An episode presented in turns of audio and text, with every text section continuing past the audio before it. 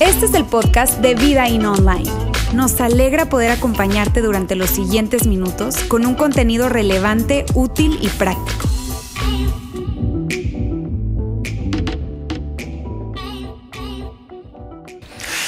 Muy bien, muy buenos días. Gracias a todos y a todas por acompañarnos hoy aquí en el Campus Monterrey y a todos los que nos están viendo a través de nuestra transmisión. Es un gusto llegar a ustedes. Gracias por darse la oportunidad de conectarse. Incluso si estás escuchando este mensaje luego de que ya transcurrió, gracias por escuchar este podcast. Estamos súper emocionados y en la tercera parte, es, es, es curioso esto, porque si estuviste la semana pasada, tú dices, no es la tercera parte, Alejandro, es la segunda. No, es la tercera parte de nuestra serie Paternidad en el siglo XXI porque decidimos hacer algo diferente a lo que acostumbramos y me refiero a que típicamente utilizamos cada domingo para tomar un gran tema y partirlo en varios trocitos en esta ocasión hicimos lo mismo, pero eh, lanzamos la segunda parte de nuestra serie el jueves pasado en un mensaje que compartió Lauro, a quien viste ahorita mismo aquí, y fue una conversación súper interesantísima que si te perdiste voy a animarte a que vayas eh, corriendo durante esta semana y en algún momento veas nuestra página web o nuestras redes sociales y disfrutes de ese mensaje porque fue sumamente, sumamente práctico. Y hoy Precisamente me voy a colgar de la conversación que inició Lauro el jueves eh, y voy a continuar con algunas aplicaciones prácticas de eso que él comenzó a decir. Ahora, antes de saltar al tema de hoy, déjame eh, aclarar que eh, esta serie es para quienes, para quienes específicamente es útil esta serie. Esta serie de temas es útil evidentemente para papás y mamás, pero en general para todo aquel que siente el peso y la responsabilidad, voy a decirlo de esa manera, de equipar con lo necesario a la siguiente generación para que enfrenten la vida adulta con éxito. Yo creo que así se mide el éxito de quienes hoy tenemos la responsabilidad de influenciar a las siguientes generaciones. Es para entonces todo aquel que siente el peso y la responsabilidad de equipar a la siguiente generación con lo que necesita para enfrentar la vida adulta con éxito. Por lo que eso es para abuelos, para tíos, para cualquier maestro, para cualquier coach deportivo y en general incluso para ti que eres un adulto y aún no tienes hijos, pero que sientes o planeas tenerlos en algún momento. De hecho, honestamente creo que estás recibiendo esta información en el mejor momento de tu vida cuando todavía no eres papá o mamá, porque quienes somos padres, madres, sabemos que eh, cuando llegaron esas criaturitas vinieron sin manual, ¿no es cierto? Y como vinieron sin manual, nos enfrentamos con todo ese nerviosismo propio de padres primerizos y no sabíamos por dónde entrarle y, y, cometimos un montón de errores, un montón, montón, montón de errores y quienes ya tuvieron luego otros hijos, pues fueron practicando y a lo último les salió medio bien la cosa. Eh, eh, quienes tuvieron un solo hijo, por ejemplo, yo soy hijo único de una madre soltera, y entonces mi mamá tuvo one shot, un solo disparo para atinarle. Entonces eh, salí más o menos, ¿verdad? Entonces de esa experiencia honestamente desarrollé una gran pasión por la vida en familia. Y también mi esposa Eliana, a quien algunos de ustedes conocen. Y, yo, yo, recuerdo que cuando llegamos a México hace 12 años, nos mudamos desde Venezuela. Teníamos un hijo, Andrés tenía apenas un año y tres meses cuando llegó aquí a México y aquí nació nuestra segunda hija Isabela. Ella nació en Saltillo y siempre eh, decimos que esa está hecha en México, México y lo que está hecho en México está bien hecho, exactamente. Entonces, esa nos quedó bien hecha. El punto es que desarrollamos una gran pasión, una gran pasión por el tema de eh, la familia y la paternidad particularmente, el matrimonio y la paternidad. Y decidimos estudiar una, después de habernos titulado, un, posgrado en una universidad española a distancia. Y, fue cómico porque al final nos entregaron un título, un diploma, y ese diploma dice algo con, con lo que no me identifico. Dice experto en matrimonio y familia.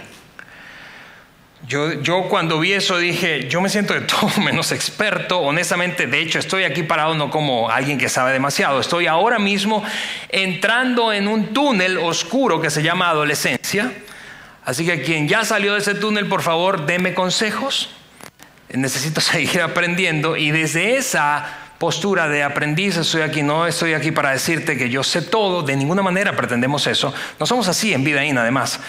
Eh, estamos aquí para aprender juntos y aprender juntos de una fuente, de una fuente confiable.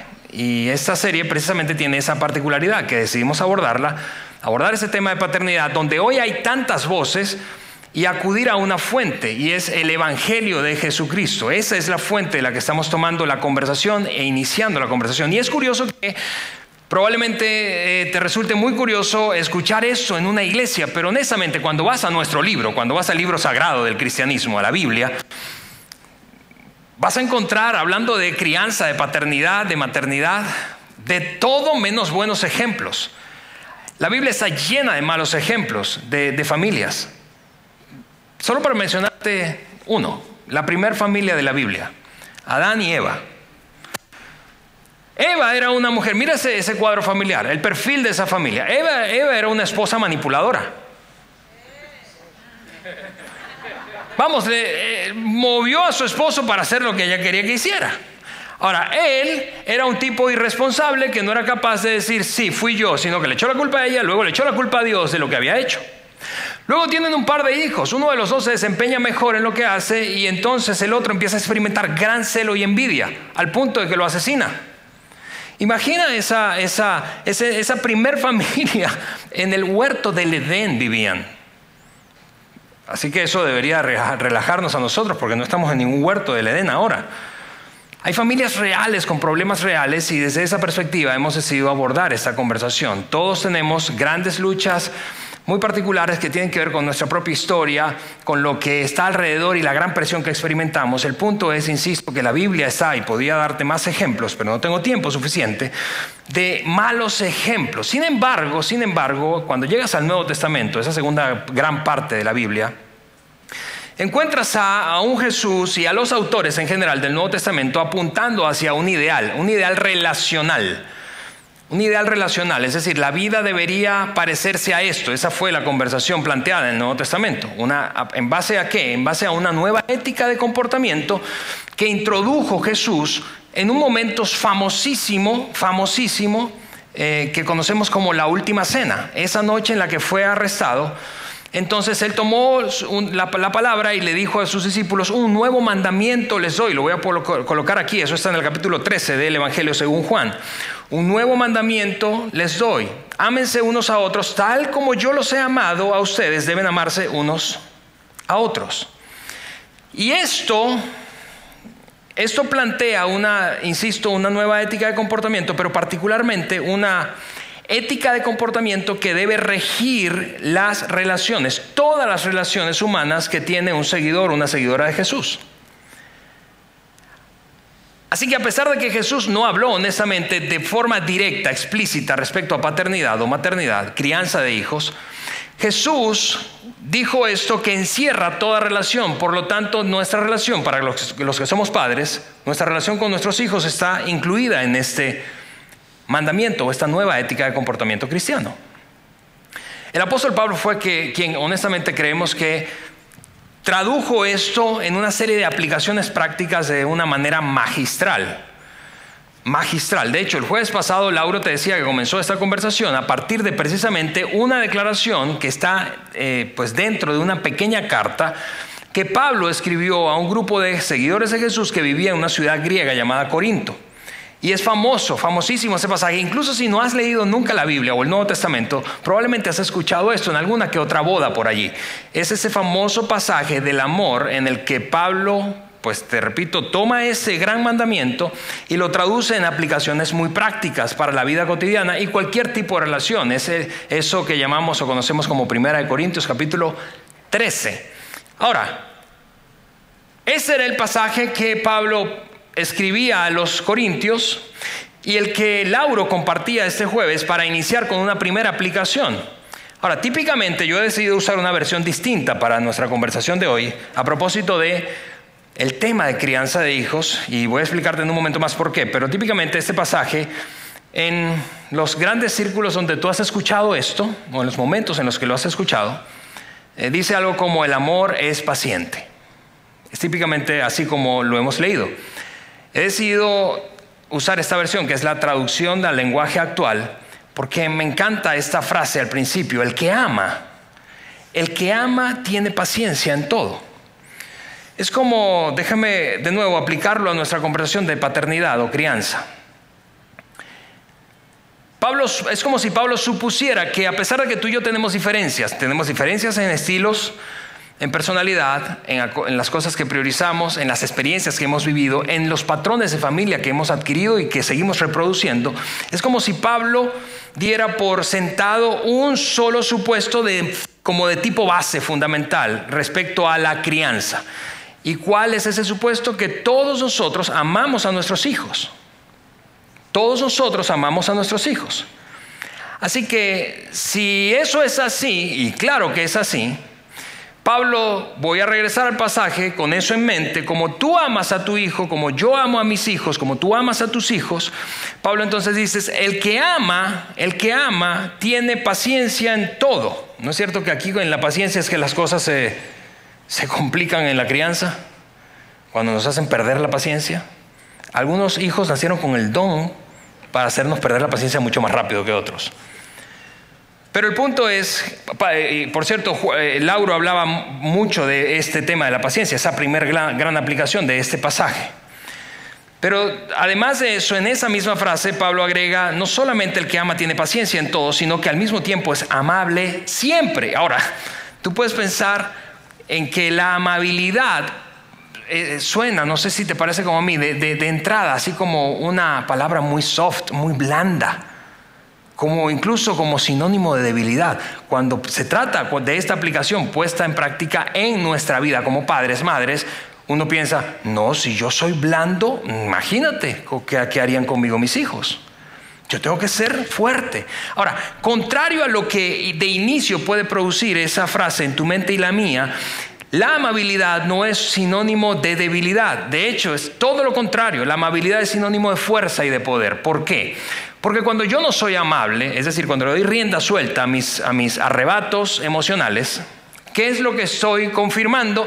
Que realmente soy débil, tan débil que no me puedo controlar a mí mismo, tan débil que estoy sometido a otra persona, situación o situaciones o fuerzas ajenas a mi propia voluntad.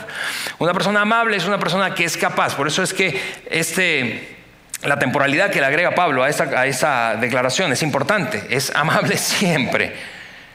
Porque cuando no soy amable, sino solamente en aquellos momentos donde todo es color de rosa, entonces realmente no soy tan fuerte como, como pienso. Ahora, ¿cómo, ¿cómo se ve esta aplicación en la crianza? Te dije que iba a utilizar esa, traducción porque quiero aplicarlo a la conversación. Esa, declaración se vería así, como amas a tus hijos, y es la base, el fundamento que, que plantea Pablo, como tú amas a tu hijo, a tu hija, como amas a tus hijos, préstales tu fuerza.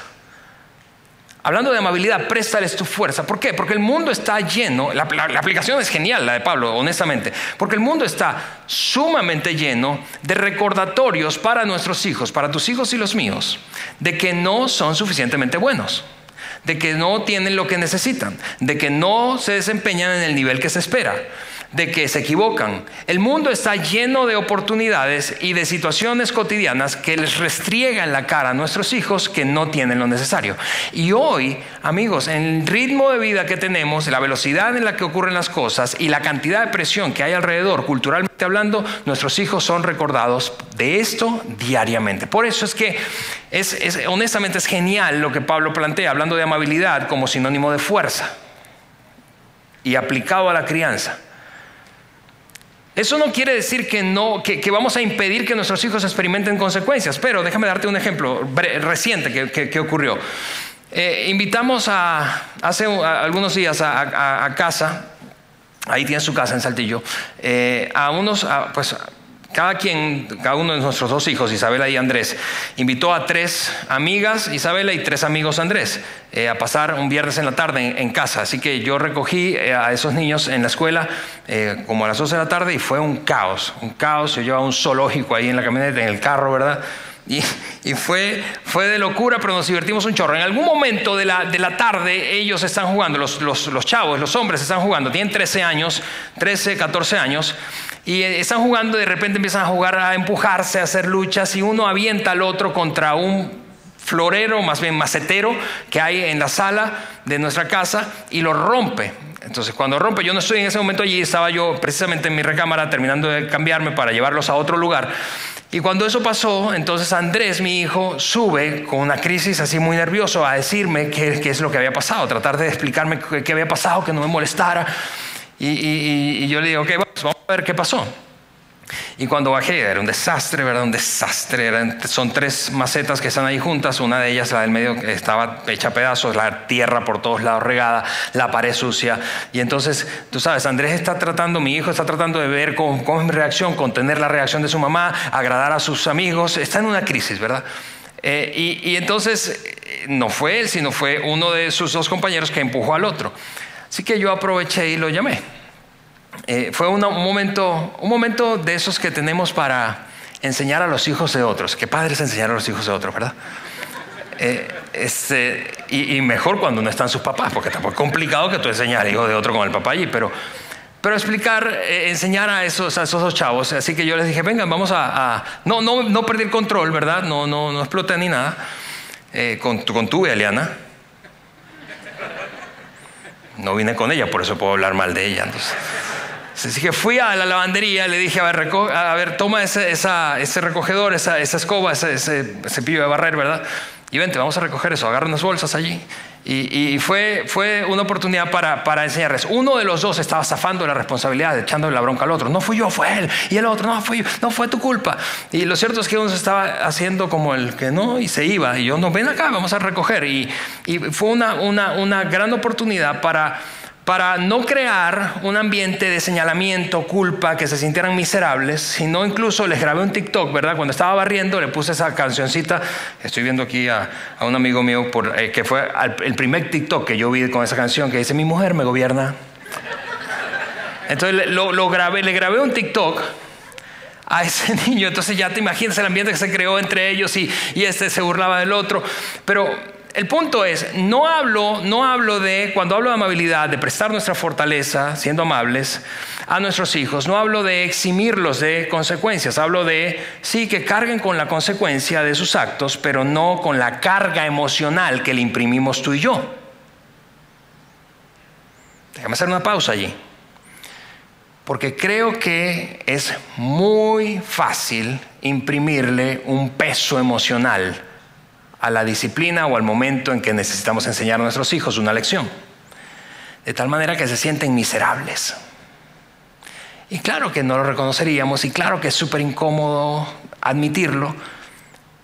Pero si yo no soy consciente, yo, yo Alejandro, probablemente tú no eres como yo, pero si yo no soy consciente, si no soy muy intencional, entonces termino metiéndole tú sabes, como piquete, más carga emocional que, que, que, disciplina y lección a un momento en el que deba ayudar a mi hijo, en vez de restregarle su debilidad, ayudarle a que entienda que la vida funciona así y que las decisiones vienen con consecuencias, pero que aquí estamos juntos y nada va a cambiar entre nosotros. Lo que Pablo dice, te repito, con esta primera aplicación es poderoso.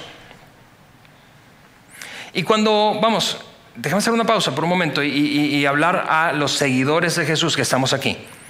Si tú te consideras un seguidor de Jesús, una seguidora de Jesús, es decir, si reconoces que Cristo es el Hijo de Dios, murió en la cruz y lo hizo por ti para tu perdón de pecados y esperanza de vida eterna, eso es un seguidor de Jesús. Si tú eres un seguidor de Jesús, lo que está planteando Pablo es nada más y nada menos que lo que Dios hizo por ti y por mí. ¿No es cierto? Tú y yo le regamos. Eso es lo que enseñó Pablo, en este caso, en otras de sus cartas. En las palabras de Pablo en la carta a los romanos, él dijo, por cuanto todos pecaron y están destituidos de la gloria de Dios. Y agregó luego, y en eso mostró Dios su amor para con nosotros, en que aún siendo pecadores, Cristo murió por nosotros. Es decir, no envió a un juez, para restregarnos la cara y soltar el mazo y declararnos culpable, sino que envió a un Salvador sabiendo que no podíamos resolverlo y que éramos realmente incapaces, aunque algunos lo disimuláramos muy bien. Es lo que Dios hizo por nosotros. Así que esta, esta primera aplicación de, de la conversación de hoy creo que plantea una pregunta lógica para ti, para mí como padres. ¿Cuál es la respuesta que le damos a nuestros hijos ante sus debilidades? Cuando se quedan cortos cómo reaccionamos tú y yo. ¿Qué es lo que hacemos de primera mano? Les restregamos su debilidad, soltamos frases sin que sea nuestra intención, porque evidentemente no es, no es nuestra intención.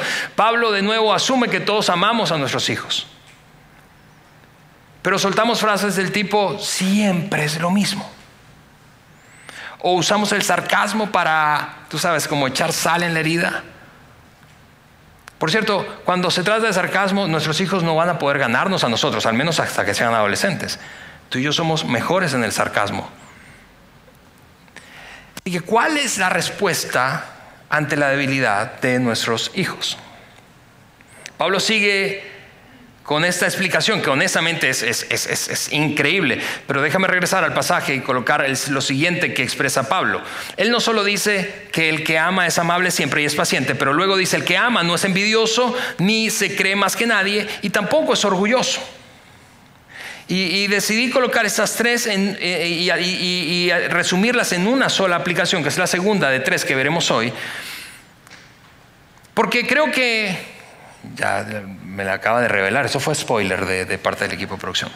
Pero creo que las tres tienen que ver con la capacidad que tengamos de dejar que otro se vea bien o que otro brille. En otras palabras, aplicado a nuestra conversación de esta serie es como amas a tus hijos, como yo amo a los míos, necesitamos permitir que brillen. Eso es ponerlos en primer lugar. Y mira, para permitir que otro brille, es decir, para permitir que otro se sienta bien consigo mismo, cómo es lo que hace, incluso en medio de sus errores, que no se hunda, necesitamos primero sentirnos bien debajo de nuestra propia piel. Porque si yo no me siento bien conmigo mismo, si, si, hay cosas que me disgustan de mí mismo, que me avergüenzan de mí mismo y que me fastidian de mí mismo, Típicamente eso es un efecto psicológico que se llama proyección. Típicamente termino proyectando eso sobre otro, en este caso, si hablamos de crianza, sobre mis hijos.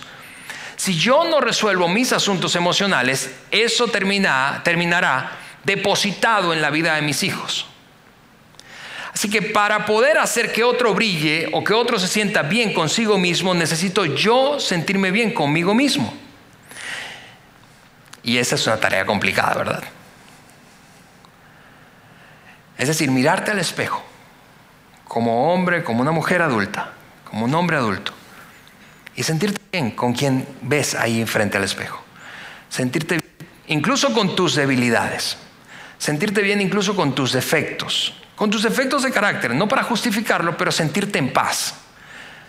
Mirarte y saber que no eres perfecto, que estás comprometido con tu propio crecimiento, que eres mejor de lo que eras ayer y por lo tanto deberías sentirte agradecido y que viéndolo, viéndote hoy a la luz de lo que está por delante en el futuro, deberías sentirte pues entusiasmado con seguir creciendo. Esa sensación es de la, de la, que hablo cuando digo sentirte bien debajo de tu, tu, propia piel. Porque si yo no me puedo sentir bien conmigo mismo y no resuelvo ese malestar emocional, probablemente derivado de experiencias pasadas traumáticas o de atoros emocionales irresueltos, relaciones rotas eh, o, sencillamente de las inseguridades pues, que vienen de las experiencias que nos hicieron sentir menos que otros. En fin, yo no voy a poder hacer que otro brille, en este caso mis hijos brillen. Pablo continúa y agrega entonces una siguiente parte. Y él dice eso en el pasaje. el que ama el que ama no es grosero ni es egoísta. El que ama no se enoja por cualquier cosa ni se pasa la vida recordando lo malo que otros le han hecho. Probablemente si tú eres papá o mamá y piensas en esta frase, la lees aplicándola a tu, a tu experiencia como papá o mamá, tú dices, y si conoces quién era Pablo, tú dices, Pablo, tú estás diciendo eso porque tú, fuiste un hombre solitario, soltero y nunca tuviste hijos. Porque si tú hubieses tenido hijos, no hubieses escrito eso. Pero lo que Pablo está haciendo, recuerda, es traduciendo a aplicaciones de la vida diaria aquel gran mandamiento que cambió toda la ética de comportamiento conocida hasta ese momento. Amen a otros como yo los he amado a ustedes. Aplicado esto a nuestra conversación de paternidad, ¿cómo se ve? Se ve así. Como amas a tus hijos, trátalos con honor. Trátalos, trátalos con honor. Trátalos con honor. Esto básicamente puede traducirse o decirse de otra manera. Trátalos o crea un ambiente de respeto mutuo en casa. El respeto mutuo o el honor honestamente, en mi observación como aprendiz, como, como viendo aquellos padres que más admiro, aquellas madres, aquellos hogares que más admiramos, el, el, honor, ese ambiente de respeto mutuo, siempre comenzó en nuestra observación, Eliane y yo que tenemos, y, por cierto, déjame hacer una pausa, decía yo la semana pasada en el campus Saltillo cuando arrancábamos la serie, que yo creo que Eliane y yo tuvimos una gran ventaja, probablemente que la mayoría no tuvo, porque por años, por un poco más de 10 años, fuimos pastores de estudiantes, de jóvenes, así que vimos lo mejor mejor y lo peor cuando se trataba de ejemplos de paternidad y, crianza. Vimos lo mejor y lo peor. Y eso nos llevó a, decir, ah, aquello no queremos. Eso sí, vamos a pasar más tiempo con esa pareja. Vamos a aprender de eso. Vamos a leer aquel libro. El punto es que las familias que más admiramos, y probablemente eso te pasa a ti también, cuando te detienes a examinar aquellos modelos familiares que quieres imitar, que dices, wow, yo quisiera que en mi casa hubiese eso, pensando en un ambiente de respeto, mutuo u honor siempre comenzó en el matrimonio, siempre.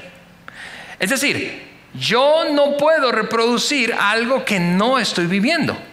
Si yo trato deshonrosamente a Eliana, mi esposa, o irrespetuosamente, es improbable, quisiera decir imposible, pero no quiero ser exagerado, improbable que mis hijos abracen un ambiente y un comportamiento caracterizado por la honra y el respeto mutuo, porque no lo están viendo.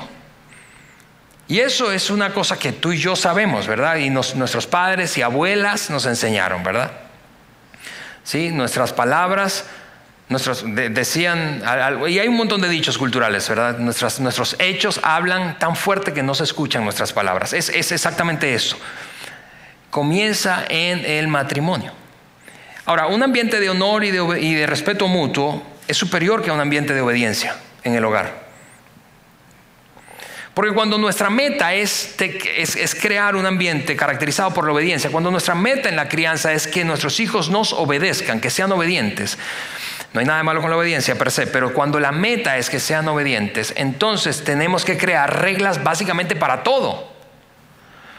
Tenemos que crear reglas para todo. Entonces, entonces como, como en, en cada sistema de normas, hay grietas, ¿verdad? Hay áreas grises, hay zonas que no están normadas o normatizadas. Entonces, nuestros hijos, especialmente cuando ya están creciendo, son sumamente hábiles para identificar las grietas por las cuales meterse, porque ahí no hay una regla, ahí no hay una norma. Entonces, imagina esto, imagina la escena de que un padre le diga a su hijo que es un adolescente que va, le dice que quiere ir a una fiesta y le dice, ok, la hora de llegada es a las nueve. Bueno, vamos a poner no a las nueve, a las once. A las once. A las 12, pues. Y entonces el hijo llega al mediodía del día siguiente diciéndole, pero tú no dijiste si era AM o PM. Es decir, nuestros hijos, y sé que es un ejemplo exagerado, medio ridículo, pero nuestros hijos son sumamente hábiles, y tú y yo también, para identificar cuáles son las áreas grises. Si no, no jugáramos a la planificación fiscal en nuestro país, ¿no es cierto? Nosotros sabemos cómo funcionan las reglas. Nosotros sabemos dónde hay una grieta, dónde hay una zona que, es, que, no está normada. Y el problema con tener como meta la obediencia en la crianza es que tendríamos que tener exagerada cantidad de normas. Y eventualmente habrá algunos hoyos, grietas por donde nuestros hijos se van a colar. La buena noticia es que no tiene que ser así. ¿Por qué? Porque si nosotros aspiramos como padres a que la meta sea la obediencia, es como aspirar al como al, mínimo necesario. Nuestros hijos van a terminar preguntándose consciente o inconscientemente, haciéndose esta pregunta, ¿qué es lo mínimo? Lo mínimo, lo menos que puedo hacer sin meterme en problemas, sin sufrir consecuencias. Le ponemos una, les pedimos algo, establecemos una norma y están, van a, en algún punto van a llegar a pensar, ok, esto es lo, ¿Qué es lo mínimo que puedo hacer sin que se enoje, sin que experimente consecuencias, sin que me castiguen? Y, vamos, honestamente tendremos que reconocer que ninguna relación satisfactoria, ninguna relación satisfactoria, ya no hablando de padres e hijos solamente, de cualquier tipo de relación, ninguna relación satisfactoria, realmente satisfactoria, está caracterizada o está parada sobre el fundamento de la obediencia. Imagina eso. Tú no quieres estar en una relación a largo plazo y tampoco te sentirías satisfecho, satisfecha si tu relación fuera caracterizada porque uno tenga que obedecer al otro. Ninguna relación. Así que eso probablemente funciona en los primeros años de la crianza, pero basta que entren a la primaria, primaria superior, para que la obediencia ya sea un gran issue en nuestra familia. Y lo que no, mira, mira, ¿qué, qué estoy diciendo? No estoy diciendo que Crear un ambiente de honra, crear un ambiente de respeto mutuo en el hogar cuando se trata de criar a nuestros hijos, significa que no les disciplinemos, pero significa que esta, esta, este comportamiento honroso, este comportamiento de respeto mutuo no es intuitivo, no nacemos así, por eso tenemos que modelarlo, tenemos que moldear a nuestros hijos, modelarlo nosotros, enseñárselos y esperarlo luego de ellos, modelarlo, enseñárselos y esperarlo de ellos. Tenemos que ser un ejemplo de esfuerzo para honrar al otro. Tenemos que ser un, ejemplo de esfuerzo para honrar al otro. En, principio, si estás casado o casada y crías a tus hijos junto a tu cónyuge en casa, honrarse mutuamente, respetarse mutuamente. Y si no, quiero que sepas que a pesar de que no puedes modelar en el resto de tus relaciones, si eres una mamá soltera o eres un padre soltero, o si estás ahora en tu segunda relación matrimonial, y tienes hijos de la primera relación y tu cónyuge tiene hijos de su primera relación y ahora son los tuyos, los míos y los nuestros, igual puedes establecer un ambiente de honra modelándolo en tu relación actual y en tus relaciones pasadas. Modelarlo. La otra opción es ignorar eso. La otra opción es ignorar el comportamiento irrespetuoso, el comportamiento eh, eh, deshonroso de parte de nuestros hijos. Pero si ignoramos ese comportamiento, entonces eventualmente tendremos algo que no queremos tener. No queremos tener. No queremos tener hijos que están fuera de control. Por eso es que a pesar de que la meta principal, lo que planteamos es que la meta principal no sea la obediencia, sino la honra o el respeto mutuo, eso no quiere decir que no haya disciplina. Y eso me lleva al último momento de esta conversación. Porque como papás y como mamás estamos constantemente buscando herramientas, formas de disciplinar más efectivamente a nuestros hijos, ¿no es cierto? Es decir, ¿cuál es la disciplina más efectiva que puedo implementar? Otra pregunta, quizá todavía mejor, ¿cuál debería ser el objetivo de, la disciplina? ¿Cuál debería ser el objetivo cuando me propongo disciplinar? ¿Cuál debería ser? ¿Cuál debería ser? ¿Cuál debería ser? ¿Cuál debería ser el objetivo final? ¿Cuál es la meta cuando disciplino a mi hijo? ¿Cuál es la meta cuando disciplino a mi hijo de 3 años, a mi hijo de 8, a mi hija de 13 o 14, a mi hijo de 16? ¿Cuál debería ser la meta? La meta, como en cualquier disciplina, debería ser ser mejor, que sean mejores personas, que sean mejores. Mira que eso es diferente a que haga lo que yo le digo porque yo soy el que estoy al frente de esta casa. Porque mientras viva bajo este techo. La meta debería ser que esa persona, en este caso tu hijo, tu hija, mis hijos, Andrés e Isa, sean mejores, sean mejores. Y si esa es la meta, el castigo rara vez funciona para que una persona sea mejor. Tú sabes eso. Y yo sé eso. El castigo rara vez hace que una persona sea mejor. Las consecuencias de la vida real hacen que una persona sea mejor. Cuando se detiene, reflexiona y pone en práctica algunos cambios, hace ajustes, pues. Como nuestros hijos no tienen la estructura interna todavía necesaria, formada, ¿verdad? Para hacer eso, para detenerse, reflexionar, identificar qué haría diferente y implementar, entonces luego implementar cambios, hacer ajustes, entonces necesitan estructura externa, para eso estamos tú y yo, para brindarles estructura externa y que entonces con esa estructura, con la comprensión de lo que esto puede significar en el futuro para sus vidas, entonces les ayudemos a implementar algunos cambios para que sean mejores. Ahora, típicamente, típicamente, ¿por qué es que viene la disciplina? ¿Por qué llegamos al punto, tú y yo como padres, madres, a decir, necesito corregir eso, necesito disciplinar a mi hijo o mi hija? Suponiendo que tenemos esta meta, pero ¿cuándo es que llega? Cuando hay una transgresión. Y típicamente, amigos, las transgresiones afectan las relaciones, ¿no es cierto?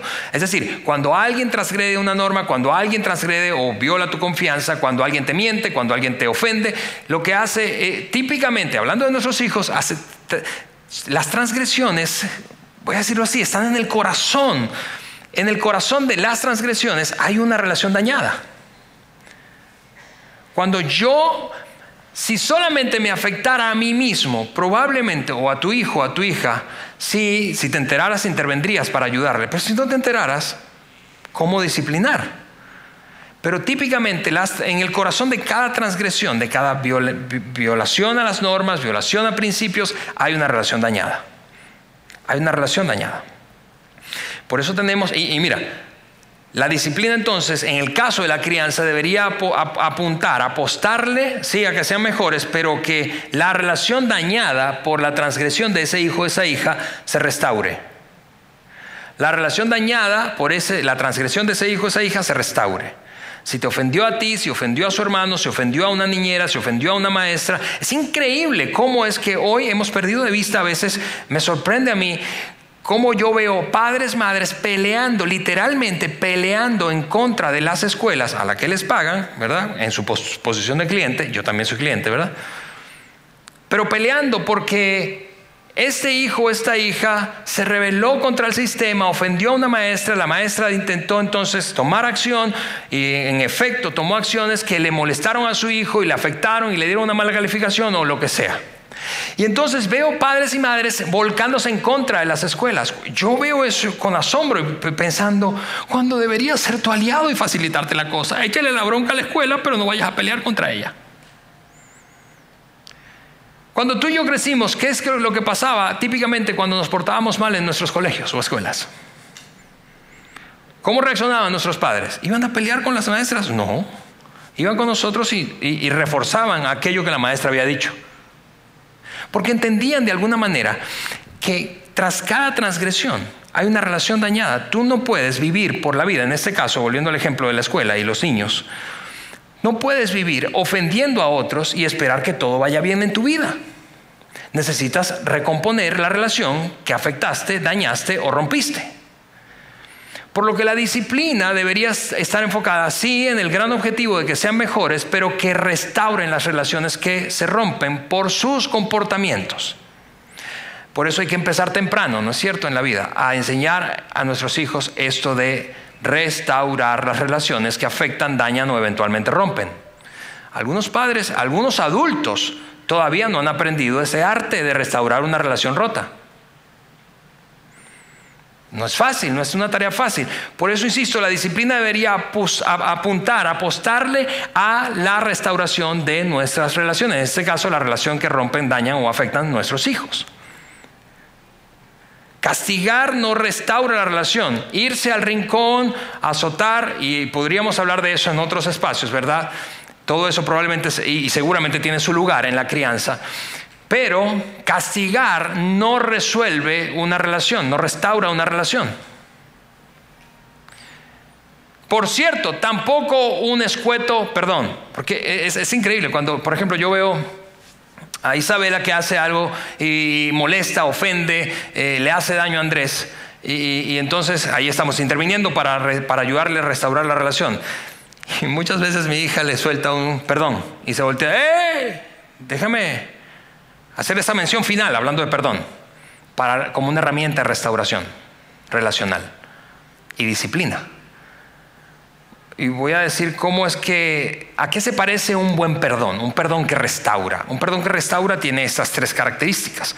Un perdón que restaura es personal, es específico y, y lo vamos a poner aquí, y es retributivo. Es personal, es específico es retributivo. Un perdón escueto, un perdón y darte la vuelta, no funciona. De hecho, algunos tendríamos que decir siendo adultos que un perdón a veces lo que hace es empeorar las cosas cuando no es un, voy a decirlo de nuevo, un buen perdón, hablando de restaurar una relación. Hace algunos años Eliana y yo aprendimos a usar en nuestra relación matrimonial. No pensábamos que iba a servir para la crianza de nuestros hijos, pero aprendimos que el perdón, y tenemos en casa de hecho un frasco, que se llama el frasco, ahí está escrito el frasco del perdón, es un frasco mediano con una tapa y tiene algunas canicas dentro, una canica por cada ofensa que nos hacemos o nos hacíamos Eliana y yo. ya tuvimos que vaciarlo varias veces. Pero, el punto es que estamos eh, empezamos a usarla para qué? Para ilustrar cómo funciona el perdón, hablando de un buen perdón, un perdón que restaura, en vez de que trata al otro como si fuese un ignorante o no entendiera, o fuera ingenuo. Sí, perdón, no sé por qué te molestas tanto, perdón, ya te pedí perdón. ¿No, te ha pasado eso? Pues ya te pedí perdón, ¿qué otra cosa quieres? Si lo que otra cosa no necesariamente quiere o porque quiere, sino porque necesita la relación es restauración. Así que, ¿cómo es que funciona esta ilustración del frasco que, te repito, empezamos a usar Eliana y yo en nuestro matrimonio y luego nos dimos cuenta que fue muy útil para enseñar a nuestros hijos? Una ofensa requiere de esta siguiente dinámica. Hace cuenta que esa ofensa está representada en una canica. Abro el frasco. Le pido perdón, me apropio de eso y, le pongo un pronombre personal. Es decir, no, no, no es algo como perdón, no, perdóname a mí por hacerte daño a ti. Perdóname a mí. Eso es personal, perdóname. No perdón, perdóname a mí por hacerte daño. ¿De qué maneras te hice daño? De esas maneras veo yo que te hice daño, pero yo quiero saber si hay algo que yo no estoy viendo que también te hizo daño. Y quiero escucharte. Y luego la retribución es, dime si hay algo que yo pueda hacer para ayudar a que estemos bien otra vez. No es tan, eh, no es tan complicado de entender, eh, no es tan fácil de hacer. ¿No es cierto? Porque es incómodo. Entonces, tomábamos una canica, abríamos el frasco y decíamos, perdóname, y hacíamos este ejercicio, Eliana y yo, poníamos la canica allí y luego, para ponerle la tapa otra vez, la otra persona decía, yo te perdono. Y te perdono por esto, por esto y por esto. Y cerrábamos eso. Porque si no hay un perdón de vuelta, es decir, si no hay un te perdono por eso, por esto y por esto, entonces eso es como un radical libre. Queda por ahí y vuelve a hacer daño en algún momento. Pero ya no tenemos derecho porque cerramos esa etapa. Y, es la manera en que hemos enseñado a nuestros hijos a pedirse perdón para restaurar la relación. No solo un perdón, es un perdóname por esto, por esto y por esto. Y si hay algo más que te hice que no sé, por favor dímelo. Y, y finalmente dime si hay algo que yo pueda hacer para que estemos bien otra vez. Cierro con este ejemplo y nos vamos. Hace algún tiempo, eh, uno de mis hijos, no voy a decir cuál porque no le pedí permiso para, contar la historia, en un momento de crisis, de enojo con su mamá, rompió una carta que ella le había hecho en algún momento en un cumpleaños anterior. Una carta lindísima. Y él, e, este hijo o hija mía, hijo slash hija, rompió la carta y se fue a su recámara. Pero luego, no conforme con eso, eh, porque Eliana no sabía, tomó la carta, bajó y se la aventó encima de la mesa, donde estaba mi esposa sentada. Yo todavía no llegaba del trabajo. Y entonces cuando yo voy camino a casa, Eliana me anticipa cuál es la escena que hay en casa. Llego y pensando cómo hacerle, ¿verdad? Para ayudar ahí que la cosa transcurriera bien, en paz. Voy y este hijo, slash hija mía, está esperando que venga yo con un látigo, ¿verdad? Y yo lo que le digo es, vamos a caminar un rato en el fraccionamiento. Empezamos a caminar, a caminar. Y le pregunto, cuéntame, ¿qué pasó? Y entonces empieza a contarme, empieza a contarme, sí, me siento terrible, me siento terrible. Después de, hacerlo no, no, no, sé por qué lo hice, pero estaba, el enojo me, me, me, me ganó. Y bueno, ¿qué piensas hacer? Bueno, ya le pedí perdón, ya le pedí perdón. No sé qué, qué más quiere mamá. Y ya le preguntaste. No. ¿Y por qué no le preguntas? No, papá, no. Pregúntale. Y, fue una gran conversación que terminó resultando en que llega este hijo slash hija mía, ¿verdad? Y vuelve a pedirle perdón a su mamá y le pregunta, ¿qué hay, hay otra cosa que, que te haya hecho que, que yo no estoy viendo? Dime si hay algo que yo pueda hacer por ti. Pero antes yo le había puesto la tarea. Lo que vas a hacer, como tu mamá es una mujer que ama, y recibe amor a través de actos de servicio, entonces toda esta semana tú vas a exceder la expectativa que ella tiene respecto a que le sirvas. Vas a hacer esto, esto, esto y esto y esto.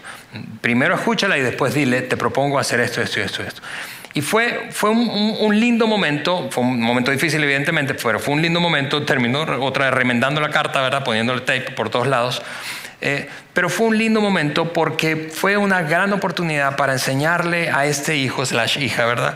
Que, que las relaciones son las que terminan afectadas cuando transgredimos lo que, lo que hace, lo que nos hace dignos de la confianza del otro. Es la relación. La disciplina debería estar enfocada en hacer mejor a nuestros hijos, no en castigarles, y particularmente en restaurar las relaciones que se afectan, se rompen o se dañan por su comportamiento. Y lo increíble de esto, no sé si te parece como a mí, es que todo esto lo extrajimos del Evangelio de Jesús, de una declaración. Ama a otro, ama a otro, como yo te he amado a ti. Porque eso es lo que hizo Dios contigo y conmigo. Y es, magistral eso, ¿no te parece? Que incluso en nuestra vida adulta es a través de nuestras transgresiones, de nuestro comportamiento deshonroso, de nuestro comportamiento indisciplinado, que vemos afectadas nuestras relaciones. ¿Qué hizo Dios con nosotros? Dios dio el primer paso. Dios dio el primer paso y eso fue una genialidad divina, honestamente. Dio el primer paso, restauró la relación y ahora esa experiencia que todos descubrimos, amigos, que cada transgresión, cada pecado, cada, cada, comportamiento desastroso, descontrolado, no necesita castigo divino. No, cada pecado, cada transgresión viene con una etiqueta y es un precio, el precio de la consecuencia de nuestro comportamiento. No necesitamos que Dios nos restriegue en la cara. Dios es un Dios amable. Y ese es el resumen del, del mensaje de hoy. Él nos prestó su fuerza porque tú y yo no teníamos fuerza. Él ha permitido que tú y yo brillemos, poniéndonos en primer lugar, muriendo a favor nuestro. Y Él nos ha tratado honrosamente, restaurando la relación rota. Esta guía se deriva de esa ética de comportamiento que planteó Jesucristo. Ama a otros, como a ti mismo. Y que Pablo magistralmente, te repito, lo expresó en aplicaciones. Así que con eso dicho y con esto en mente, yo quiero tomar un momento para orar para que Dios nos siga dando sabiduría y nos enseñe a tomar ese ejemplo suyo, modelarlo, enseñarlo y esperarlo luego en nuestros hijos. ¿Te parece si oramos y nos, y nos vamos? Señor, te damos muchísimas gracias. Gracias por la oportunidad de tener esta conversación, Señor, a la luz de lo que enseñaste en un momento tan crucial, ese momento antes de tu traición y muerte. Y gracias por, por Pablo, Señor, por, por desarrollar esa aplicación de lo que significa amar a otros, y en este caso a nuestros hijos. Ayúdanos, Dios, a quienes somos papás, mamás, y cualquier adulto que está preparando a la siguiente generación, Señor, a honrarles, a crear un ambiente de honra, de amabilidad, y nuestro compromiso con que brillen. En el nombre de Jesús. Amén.